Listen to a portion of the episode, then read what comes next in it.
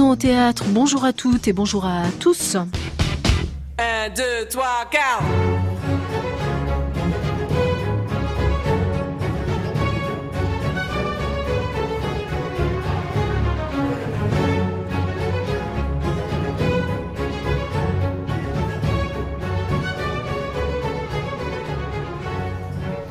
C'est une gueule, c'est une gueule d'acteur. Nous l'affirmons avec tout le respect qui nous inspire parce que le voir et l'entendre une fois sur une scène de théâtre, c'est ne plus jamais l'oublier. Le temps a passé depuis La vie est un long fleuve tranquille, film d'Étienne Chatiliez, dans lequel il était, mèche sage et costume étriqué, l'inénarrable Monsieur Duquesnoy. André Wims, dont la carrière cinématographique n'a jamais éclipsé l'empreinte qu'il grave sur les planches de théâtre, est devenu l'égérie de films d'auteurs engagés, ceux surtout du réalisateur Aki Korismaki. De quelle histoire, quelle nécessité, quelle mission du théâtre cet acteur hors norme qui a travaillé avec Jean-Pierre Vincent, Georges Lavaudan, Michel Deutsch, André Ingel ou Klaus Michael Gruber est-il le dépositaire? Actuellement à l'affiche du spectacle La fin de l'homme rouge, d'après le livre de Svetlana Alexievitch, mise en scène par Emmanuel Mérieux au Théâtre des Gémeaux à Sceaux, André Wims est notre invité. C'est donc avec lui que nous nous ouvrons à sa lettre G comme belle, grande et vivante gueule, notre encyclopédie du théâtre. Nous sommes ensemble jusqu'à 16h. Bienvenue. Atmosphère Atmosphère Est-ce que j'ai une gueule d'atmosphère? Quoi, ma gueule? Qu'est-ce qu'elle a, ma gueule? Quelque chose qui ne va pas. Elle ne te revient pas. Oh, je sais que tu n'as rien dit. C'est ton œil que je prends au mot. Souvent, un seul regard suffit pour vous planter mieux qu'un couteau. Quoi, ma gueule? Qu'est-ce qu'elle a, ma gueule? Si tu veux te la payer, viens, je rends la monnaie. T'as rien dit, tu l'as déjà dit. Bonjour André Wims. Bonjour. Il paraît que dans votre panthéon personnel, on trouve pêle-mêle Michel Piccoli, Gérard Depardieu, Robert Mitchum, Robert De Niro ou encore Al Pacino, bref, que des gueules. Buster Keaton. Buster Keaton. Que des gueules et qui ne sont pas lisses. Qu'est-ce qu'elle dit de vous, votre gueule? Ce qu'elle dit de moi, c'est ma, avec humour, c'est ma souffrance. Enfin, c'est ma, je fais partie du siècle des perdants. C'est pour ça qu'on va le relier à l'homme rouge. C'est, on a perdu.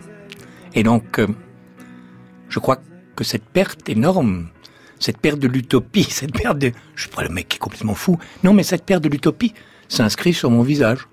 Je crois que, comme on dirait l'autre, j'en ai pris plein la gueule. C'est ce qu'on lit donc. Ouais. Hmm. Alors les gueules que j'aime bien, c'est marrant cette histoire de gueule. Parce que les, les gueules, elles suivent l'époque. C'est-à-dire qu'on n'est presque pas responsable de la façon dont on joue, ni presque pas responsable de la façon dont on apparaît sur un plateau. Et on le voit très bien, par exemple, sur l'histoire de l'Amérique. Au moment de l'Amérique triomphante, tous les acteurs ont 1m90, Gary Cooper, Burt Lancaster, ils sont tous superbes. Puis commence à venir un moment où l'Amérique hésite, où il y a la psychanalyse qui arrive, Brando, hop, le premier mec en Marcel qui a à moitié homo, enfin tout, qui a une sexualité un peu trouble. La guerre du Vietnam arrive, les jeunes cocaïnés de 1m75, Al Pacino, De Niro, qui jouent speed et tout. Il y a une contre-attaque évidemment de l'Amérique éternelle avec, Schwarzenegger et tout ça. Et donc souvent je pense que, en gros, c'est l'époque qui veut les acteurs et les acteurs ne sont pour rien là-dedans. C'est-à-dire c'est l'époque qui impose les acteurs. Par exemple, ma mère, elle aimait beaucoup Pierre Richard Willem. Ça vous dira plus rien du tout. C'est un jeune premier, magnifique, blond, extraordinaire. Maintenant, tout le monde l'a oublié. C'est une hyperstar. Complètement lisse. Puis tout d'un coup est arrivé une révolution qu'on ne sait plus à quel point c'était énorme? Belmondo. Tout le monde le trouvait laid. Depardieu, on disait que c'était un jeune premier agricole. Et donc, euh, je crois que les gueules évoluent avec l'époque. C'est comme les voix. Je vois les voix vieillissent encore plus vite que les gueules. Par exemple, t'écoutes Gérard Philippe, qui est un grand acteur, c'est inécoutable maintenant. Il fait tout comme ça. Et même ma voix, moi, je le vois parce que je travaille avec des jeunes gens actuellement, elle commence déjà à dater. Par exemple, je fais pas beaucoup d'élisions. Les jeunes, ils élisent tout, quoi. Et je te parlais, déjà. Ils savent vraiment parler comme ça quotidien. Moi, je sais pas du tout. On m'a appris à bien poser ma voix. Bon, je suis très bavard. Hein. Vous me coupez quand vous avez. Ah, je vous laisse parler, c'est passionnant André Wims. Je vois Et vraiment pas pourquoi euh, je vous couperai. En gros, j'aimerais dire que je ne suis pas responsable de ma gueule. Je crois que c'est à la fois le siècle qu'il a voulu, qui est quand même le siècle de la perte de l'utopie, qui est quand même le siècle où ça s'est arrêté, où... et on se retrouve quand même, j'aurais jamais cru qu'à mon âge, j'allais assister à l'émergence d'un mouvement fasciste. Vous sous les yeux des Gilets jaunes. Des Gilets jaunes. Ah, sans, sans aucun, aucune hésitation. Avec, en plus, la pseudo-extrême gauche, qui est comme dans le bon vieux temps. Alors je veux bien que l'histoire ne se répète pas, elle bafouille en tout cas. Et elle devient comique, mais tragicomique. Donc je me suis dit, quand même, bon, effectivement, toute mon utopie s'est effondrée, mais quand même, il restera peut-être un petit quelque chose. Ben non, il restera plus rien. Et actuellement, je crois que la vraie internationale, c'est l'internationale d'extrême droite. Les seuls militants, c'est militants d'extrême droite. Et moi, ma gueule, eh ben, ouais, elle a pris des coups. Elle en prend tous les jours. J'ai envie de pleurer tous les matins. Vous êtes toujours d'extrême gauche, André Wims? Maoïste? Non, non, non. Non, mais je suis quand même encore toujours dans la pensée qu'on ne peut pas vivre sans un idéal plus grand que soi. Donc un idéal de gauche, malgré tout. On ne peut pas vivre sans un désir d'émancipation. On ne peut pas vivre avec soi. Ça, c'était la grande leçon de mon maître, Klaus Michael Gruber. Il me disait toujours, pense contre toi-même. Merde, génial. Vous l'aimez, votre gueule? Parfois, oui. Parfois, pas du tout. Mais l'âge, parfois, quand même, est énervant, quoi. C'est tout. Hein. Comme disait le général Charles de Gaulle, la vieillesse est un naufrage. Donc, euh, alors de temps en temps, je trouve que c'est une gueule de naufragé. Il paraît que quand vous étiez jeune, euh, André Wim, c'est vous qui le racontez aussi, comme vous êtes euh, à moitié d'origine allemande, alsacien. Hein. Alsacien. On vous distribuait dans des rôles de nazis. Qu'est-ce qu'on gagne à jouer des rôles de salauds Non, mais c'est vrai. Comme acteur, bien sûr. Hein. je faisais de la figuration à ce moment-là. J'étais pas encore vraiment acteur. On m'a toujours mis dans les nazis. Ouais, parce que je parlais bien allemand un petit peu. Qu'est-ce qu'on gagne à jouer les salauds Comme ça, on n'en devient pas. On les a joués on sait parfaitement qu'on peut en devenir un très très vite, que le vernis de civilisation qui nous recouvre est extrêmement fin, et que, au moins quand on les joue, on ne le devient pas dans la réalité. Pas sûr en même temps. Hein. Ce qui m'avait beaucoup frappé, c'est que j'avais discuté en Allemagne avec quelqu'un qui m'avait dit qu'à l'université de Göttingen, quand les nazis sont arrivés, il y avait mille profs d'université. Il y en a un seul qui a démissionné. Alors, euh, même l'idée, l'idée intellectuelle ne suffit pas. Mais quand tu joues un salaud, au moins tu sais. J'ai joué un type qui tapait sur des enfants dans un film. J'ai jamais pu taper mes enfants après. C'est vrai, c'est affreux quoi quand on le joue. Et voilà, c'est ce que ça m'a apporté. C'est comme une purge. Une catharsis. Oui, voilà, on pourrait dire ça, oui. Alors, on va parler dans cette émission de vous, André Vims, et puis on va aussi parler un peu j'espère, de ce spectacle dans lequel ah vous jouez, dirigé par euh, Emmanuel Marieux, avec autour de vous une distribution qui est quand même assez exceptionnelle. Je vais les citer, vos compagnons euh, comédiens, parce que on ne ah trouve pas souvent réunis sur euh, un plateau théâtre une telle pléiade d'acteurs. Stéphane Balmino, Evelyne Didi, grande complice de André Wims, Xavier Gallet, Anouk Grimbert, Jérôme Kircher, vous-même et Maude Weiler.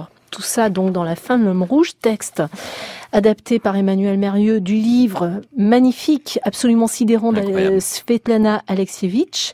Je vous propose, André Wims, d'écouter Svetlana Alexievitch. Elle était interviewée en 2015 par Sylvain Bourmeau pour France Culture.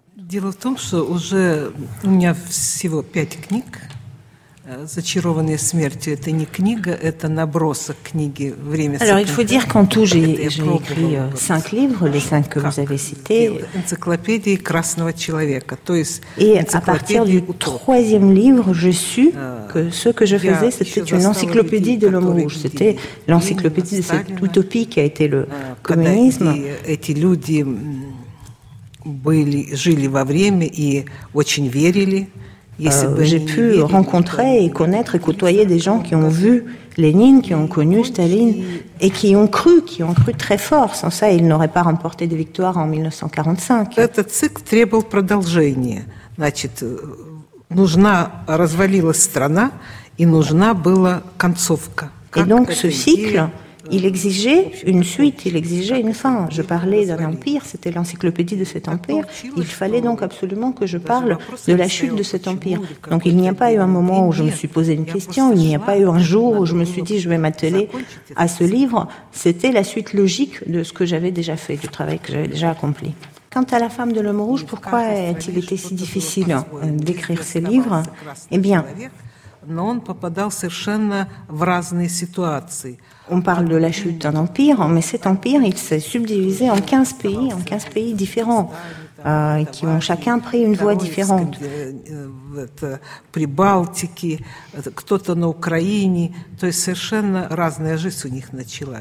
Finalement, cet homme rouge, il était toujours là, il habite toujours dans ces 15 pays, mais il a une vie, un destin totalement différent d'un pays à l'autre. Il y a quelqu'un qui vit dans un pays d'Asie, quelqu'un d'autre dans les pays baltes, un troisième en Ukraine, et ce sont des vies totalement différentes.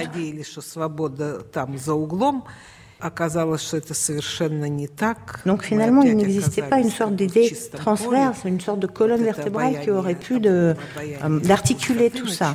Toute cette histoire qui est d'abord la consolation de l'apocalypse, si on peut dire, où on détruit tout euh, notre passé, tout ce que nous avons construit en se disant que la liberté est au prochain tournant et qu'ensuite on arrive euh, dans un néant total, on éprouve cette sorte d'attrait du vide.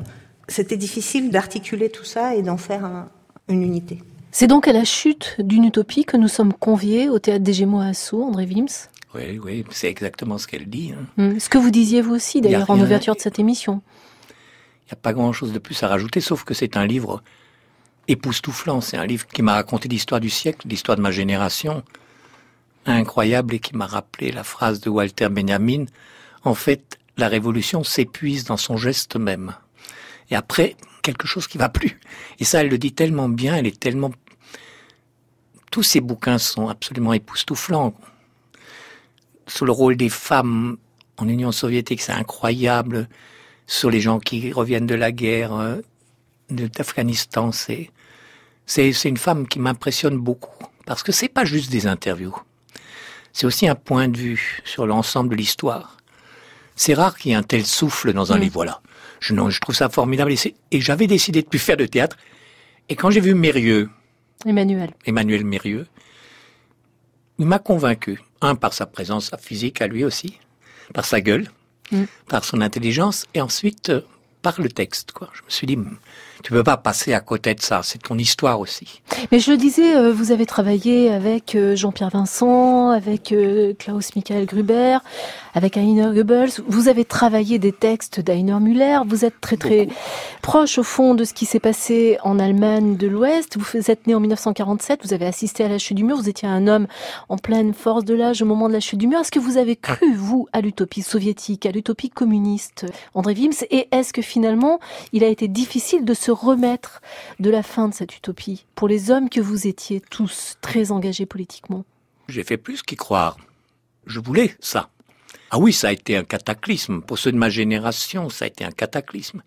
Alors l'Union soviétique, on l'a un peu rejetée. Mais comme on était idiots, on a pris les maoïstes chinois.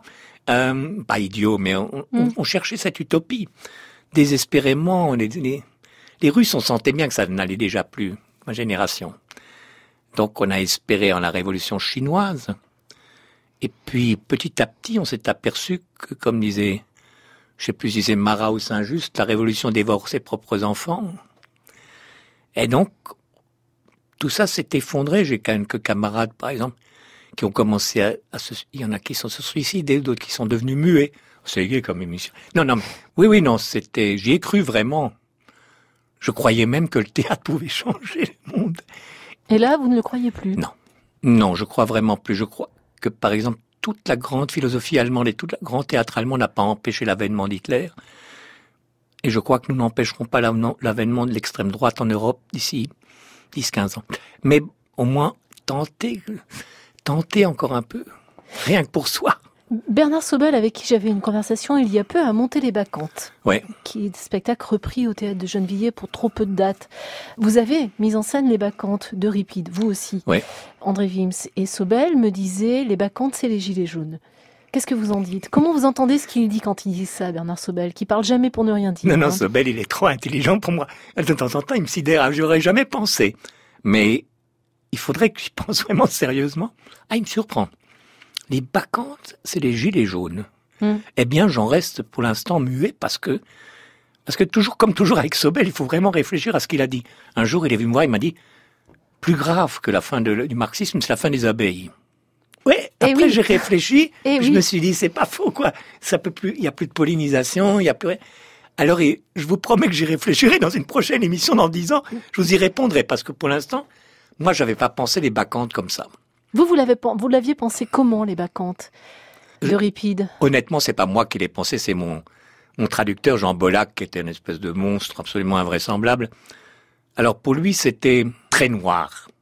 C'était absolument noir comme l'extase, il me disait toujours. Il faut que ça soit noir comme l'extase, je comprenais absolument pas. Mais c'est beau, noir comme l'extase. C'était une vision très pessimiste. Le Dieu était for- forcément méchant chez moi. Tout était ignoble, quoi. Tous les gens étaient, étaient, bon, c'est presque une vision nihiliste. Les bacchantes, on peut peut-être le rappeler pour les auditeurs qui n'auraient pas la- lu la pièce Ouais. c'est euh, Dionysos qui jette un sort hein, C'est ça.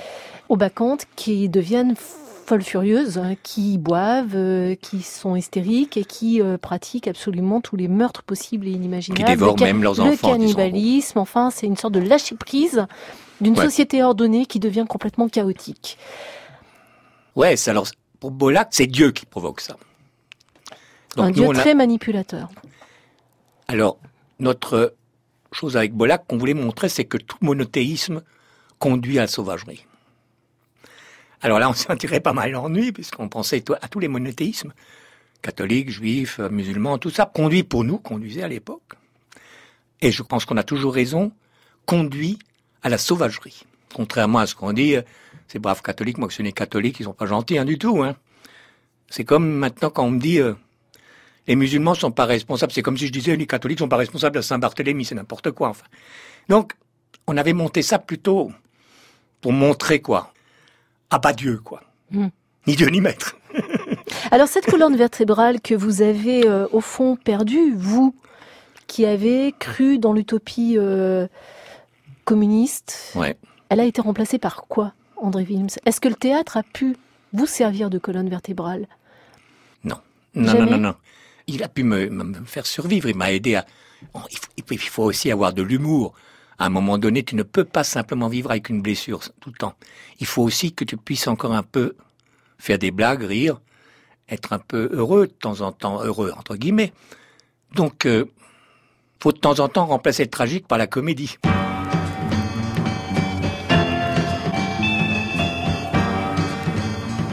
France Culture, Une saison au théâtre, Joël Gaillot.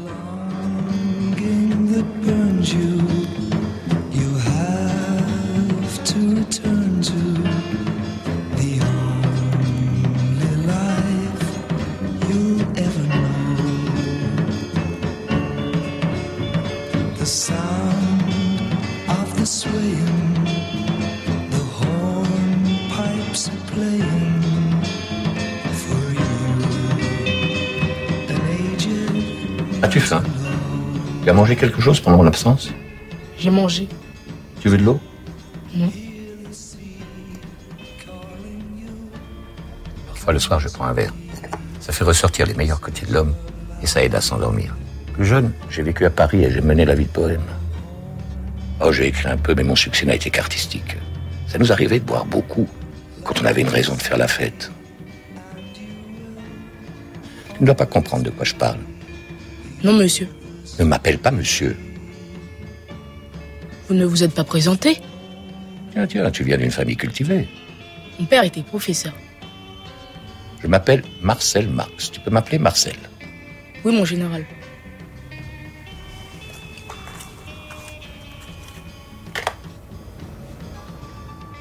Bon. Je vais aller dans le jardin. Après, tu m'en diras plus.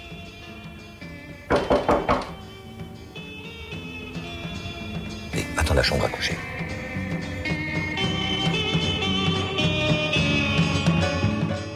On vient d'entendre, André Wims, un extrait du film de Aki Kaurismäki, Le Havre, dans lequel vous interprétiez le rôle d'un cireur de chaussures qui croise la route d'un enfant émigré d'Afrique noire et qui décide qu'il va euh, lui venir en aide. Le cinéaste a décidé qu'il arrêtait de tourner. Vous, euh, vous dites que le théâtre est peut-être terminé après ce spectacle avec euh, Emmanuel Mérieux. Qu'en est-il du cinéma? Il se passe une chose très troublante pour ma génération, c'est qu'il y a trop d'images. C'est-à-dire qu'il faudrait que je me lave les yeux à l'eau de Javel. Mhm. Je trouve qu'il y a tellement de films, tellement de séries, tellement de machins, le WhatsApp, le truc, le machin. Je vois plus rien. En fait, euh, je suis frappé de cécité intellectuelle. Non, mais c'est vrai. Il y a, trop, j'arrive plus à suivre. Alors évidemment, il y a encore des types qui font des films bien. Mais du coup, je suis dans une sorte de panique Andy Warholienne.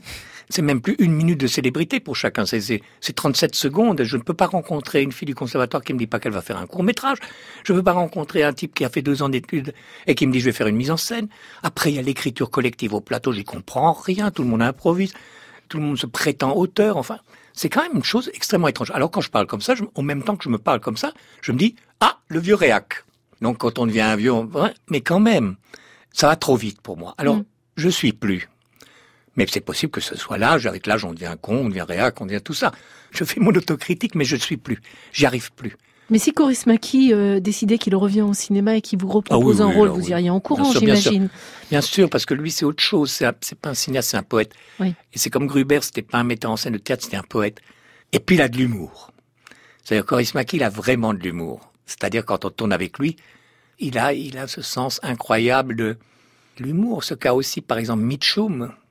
Alors, euh, c'est formidable quand celui qui a fait Laurence d'Arabie, David Dean, lui demande de venir faire la fille de Ryan. Il dit non, non, je peux pas parce que je vais me suicider. Quand même une des plus belles phrases du monde, quoi. Mais en même temps, André Wims, quand on voit avec qui vous avez joué, vous continuez à jouer, euh, je vais pas reciter tous les noms, Non, on, mais- se dit, on se dit que cette histoire du théâtre, vous en êtes aussi le dépositaire, l'héritier et peut-être le transmetteur, que en même temps, elle vous fabrique, elle vous a fait et elle vous oblige d'une certaine manière. C'est-à-dire que si vous vous arrêtez, comment on va la connaître, cette histoire? Parce que dans votre jeu à vous, il y a fa- votre façon d'être au plateau, il y a toute cette histoire. Il y a l'histoire de Gruber, il y a l'histoire de Ingel. Malheureusement, on voit plus André Ingel mettre en scène et c'est fort regrettable. Il faut que les acteurs continuent à porter le flambeau des acteurs comme vous. Oui, oui, je suis entièrement d'accord, mais il y a beaucoup de jeunes acteurs formidables, surtout de jeunes actrices. Alors ça, maintenant, t'es peinard quand t'es un, un acteur homme. hein. Si t'es moyen, tu t'en sors. hein. Par contre, il y a un nombre d'actrices époustouflantes. Là, il faut bosser. hein. Je travaillais avec des jeunes l'autre jour, je leur ai dit, euh, les mecs, vous êtes tranquilles, hein, ça va. Si vous êtes un peu moyen, vous ferez carrière. Mais les nanas, va falloir y aller. hein. Les nanas, si je dis ça, il va il va y avoir MeToo qui va me tomber dessus. Vous trouvez aussi qu'il y a trop de pièces de théâtre, trop de spectacles, Ouais. euh, trop de propositions, trop de gestes. euh, Ouais. Oui. Oui, parce que tu sens plus. Tu sens pas l'urgence des choses.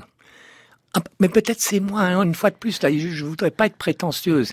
Je, vous ai dit avant, hors, micro, que je pouvais beau- beaucoup détruire les choses, mais j'aime bien faire des exercices d'admiration aussi. Donc il y a des jeunes gens qui font des choses formidables aussi. Il faut qu'on arrête aussi ma génération de dire à notre époque c'était bien. Déjà ma mère disait aussi ça. Euh, donc faut que je me méfie de moi-même. Ça c'est exactement comme les mauvais personnages. Faut que je me méfie de ma tendance à dire ouais tout ça de toute façon. Alors il faut- là aussi il faut surveiller, il faut se donner des coups de pied. En même temps, vous êtes bien placé pour établir des parallèles, faire des comparaisons. Est-ce que les lignes politiques, notamment, étaient plus claires dans les années 80-90 qu'aujourd'hui? Les lignes politiques des artistes, parce qu'aujourd'hui, la ligne politique des artistes, franchement, on ne sait pas trop laquelle elle est. Il n'y en a pas une d'ailleurs, il y en a certainement plusieurs, mais on n'en voit pas émerger. Non, c'est évident. C'est évident qu'on était la queue de comète du villarisme. On était les derniers après Villard, avec Jean-Pierre à Strasbourg, à tenter. Oui, on était la, queue de comète de cette grande utopie du théâtre populaire pour tous. Et qui est mort en même temps que le Parti communiste, puisque Villard, qui allé chez lui, tous les comités d'entreprise, la CGT, les machins comme ça. Et quand tout ça a commencé à s'effondrer, nous on s'est retrouvés sans, sans tout ce socle par exemple, il y a quand même une chose dont, on sous-estime toujours l'extraordinaire qualité, c'est que les communistes ont fait construire des théâtres dans tout Paris, dans toute la banlieue de Paris. La Ceinture Rouge est couverte de théâtres. C'est le seul endroit au monde. hein. Parce que les Allemands, ils en ont un dans chaque land. Mais ici, quand même, ils ont réussi à faire un espèce de d'endroit incroyable d'utopie. Bon, alors maintenant, je ne sais pas ce que ça devient, mais c'est quand même génial ce qui est arrivé là. Et puis tout d'un coup, tout ça, en même temps que c'est troublant, en même temps que l'effondrement du Parti communiste, alors on revient aux gueules. Ont aussi disparu de, du cinéma les, les types plébéiens, au profit d'une forme de petite bourgeoisie moyenne, comme ça. Pas de par hein. mais, euh, mais les, Un embourgeoisement, donc, du Ouais, théâtre. une petite, une, une moyenne bourgeoisie. Ouais, comme ça. Même les gueules, elles ont disparu un peu du cinéma. C'est-à-dire, t'as plus vraiment. Maintenant, ça revient un peu. Maintenant, ici. En Vincent Macane, par exemple, il ramène Voilà. quelque chose au cinéma Alors comme Vincent. Macaigne, pour moi, je pense qu'il est le Jean-Pierre Léo de son époque. Oui. C'est-à-dire, il, il illustre bien son époque, lui aussi. Jean-Pierre Léo, pour nous, c'était notre époque. Par exemple, Jean-Pierre Léo pour moi le plus grand comédien de son époque. Je remarque, euh, André Wim, ce que vous dites, on était la queue de comète villarienne. Vous ne dites pas on était les enfants de Jean Villard, qui n'était donc pas votre père, si je vous suis bien. Mais vous, est-ce que vous vous sentez père d'une génération Le père d'une génération, en dehors d'être le père de Mathieu Bauer, qui est vraiment votre fils et qui dirige le théâtre de Montreuil, où il fait un travail remarquable.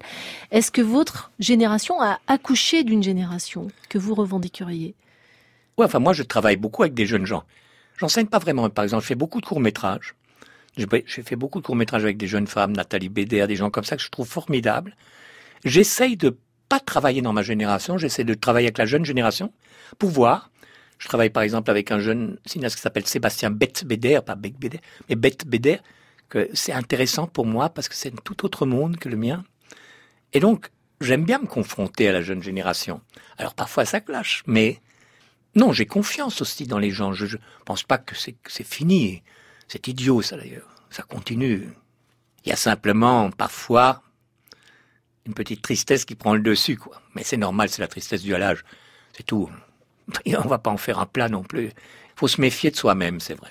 Sur la scène euh, du théâtre des Gémeaux euh, à Sceaux, Emmanuel Mérieux, il procède par monologue. Le découpage se fait acteur par acteur, pan de texte par pan de texte. Donc votre partition à vous, dans cette fin de l'homme rouge, le livre de Svetlana Alexievitch, où justement elle est allée enquêter sur cette fin du communisme et dans quel état est ce pays aujourd'hui, c'est laquelle la partition que vous portez, André Wims Je crois que c'est le pire stalinien. C'est le type qui va mourir dans trois semaines, vraiment, dans la réalité, et qui dit tout ce que je veux, c'est mourir en vrai communiste. Donc c'est ça la fin de ça, tout la fin de son truc. Avant, il représente tout ce que était atroce dans ce mouvement. Quasiment tout, pas tout. Hein. Il a aussi des, des- des moments très tendres et des moments, mais il était un vrai stalinien, c'est-à-dire qu'il a condamné des gens à mort. Il a dénoncé son oncle au nom de la cause, comme il disait. Nous, on rêvait de la révolution mondiale. Notre utopie à nous, elle allait venir d'ici 100 ans. C'était notre utopie, ça nous paraissait pas trop loin. Vous, vous avez une utopie, c'est le marché. Le marché qui rend tout le monde heureux. Vous avez remplacé la lutte des classes par la loi de la jungle. Dévore les plus faibles, rampe devant les plus forts. Ouais, ouais, il a un discours comme ça, assez structuré, c'est un mec. Pas mal, et il meurt trois semaines après, et il lègue tout, pas à ses enfants, ni à ses petits-enfants au Parti communiste. Et on a, on a dit, c'est un fou. Donc moi, je joue le pire, hein, je crois. Le... Bon, peut-être que Méru a vu que j'étais au fond de moi-même le pire stalinien qu'il ait jamais rencontré. Je pense qu'il a surtout vu que vous étiez un immense acteur. André Wims, en quoi il a bien raison. Et vous savez quoi On va dire à Bernard Sobel d'aller voir ce spectacle. Oui, Merci beaucoup, mais je vous en prie. André Wims.